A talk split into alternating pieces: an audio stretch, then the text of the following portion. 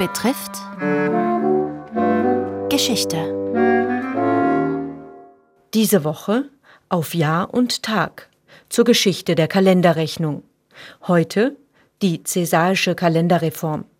Erzählt von dem Historiker Wolfgang Hameter. Das Problem des Kalenders vor der Cäsarischen Reform sind die Schaltungen.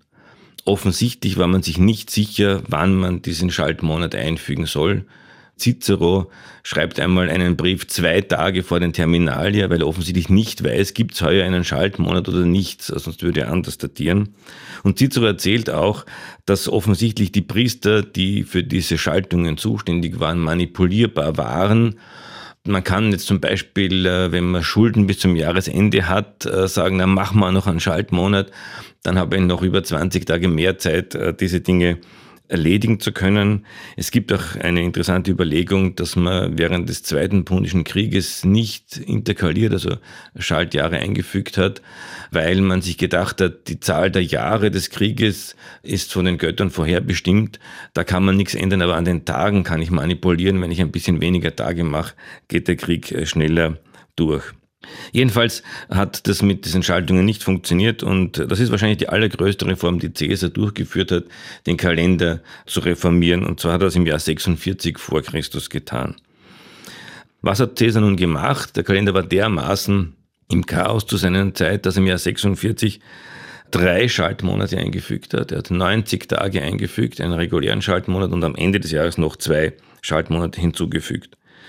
Dann hat er die Monate aufgefüllt. Also es gibt ja, wie wir wissen, keine 29 Tage mehr in unserem Kalender, sondern auf 30 und 31 Tage.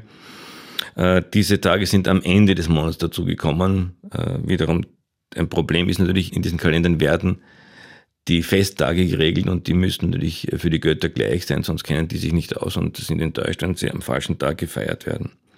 Also die Kalendermonate werden aufgefüllt, so wie wir sie heute noch äh, haben, mit 30 und 31 Tagen. Februar ist der berühmte Monat, wo geschalten wird, der bleibt bei 28 Tagen. Und auch hier ist es so, dass der Schalttag eigentlich der Tag nach dem 23. Februar ist. Also man müsste eigentlich 23, 23a sagen. Und im Französischen und im Englischen gibt es immer noch das Wort bisextil. Das ist eben der Bis-Tag, also der zweite Tag, sechs Tage vor den Kalendern. Und das ist genau so, wie es die cäsarische Reform vorsieht. Eine spannende Frage ist, warum ist der 1. Jänner am 1. Jänner? Auch hier sind die Quellen nicht eindeutig. Ich persönlich schließe mich denjenigen an, die glauben, dass zumindest für das Jahr 45, in dem der Kalender startet, es so sein muss, dass es der erste Neulichttag nach der Wintersonnenwende ist, die Ende Dezember stattfindet und dann der erste Neumond und am Tag danach, wenn ganz feines Licht erscheint, eben das Neulicht, fängt der 1. Jänner an. Das passt für das Jahr 45, kann man ja alles nachschauen in schlauen Tabellen heute ganz gut. Also mit dem 1. Jänner 45 beginnt der cäsarische, der sogenannte julianische Kalender zu starten, mit der Regel, die wir kennen, jedes vierte Jahr ist ein Schaltjahr mit 366 Tagen. Skurrilerweise hat man gleich zu Beginn falsch interkaliert. Cäsar konnte das nicht beachten, weil er praktisch glaubt, danach ermordet worden ist. Aber man ist draufgekommen, dass man zu früh interkaliert hat, nämlich alle drei Jahre. Und Augustus hat das aber sofort korrigiert. Auch hier wiederum gibt es verschiedene Interpretationen, wie er das genau gemacht hat. Man kann mit Sicherheit sagen, dass es ab dem Jahr 8 nach Christus vielleicht schon mit vier nach, aber ganz sicher mit acht nach der julianische Kalender korrekt verläuft.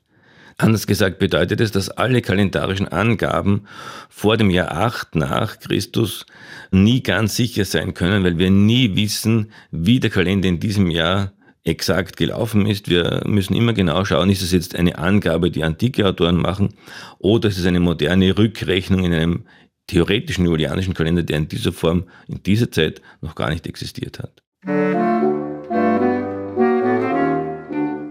Sie hörten den zweiten Teil einer Reihe über die Geschichte des Kalenders. Mit Wolfgang Hameter vom Institut für Alte Geschichte und Altertumskunde, Papyrologie und Epigraphik an der Universität Wien. Gestaltung Hanna Ronsheimer. Redaktion Robert Weichinger. Morgen die gregorianische Kalenderreform.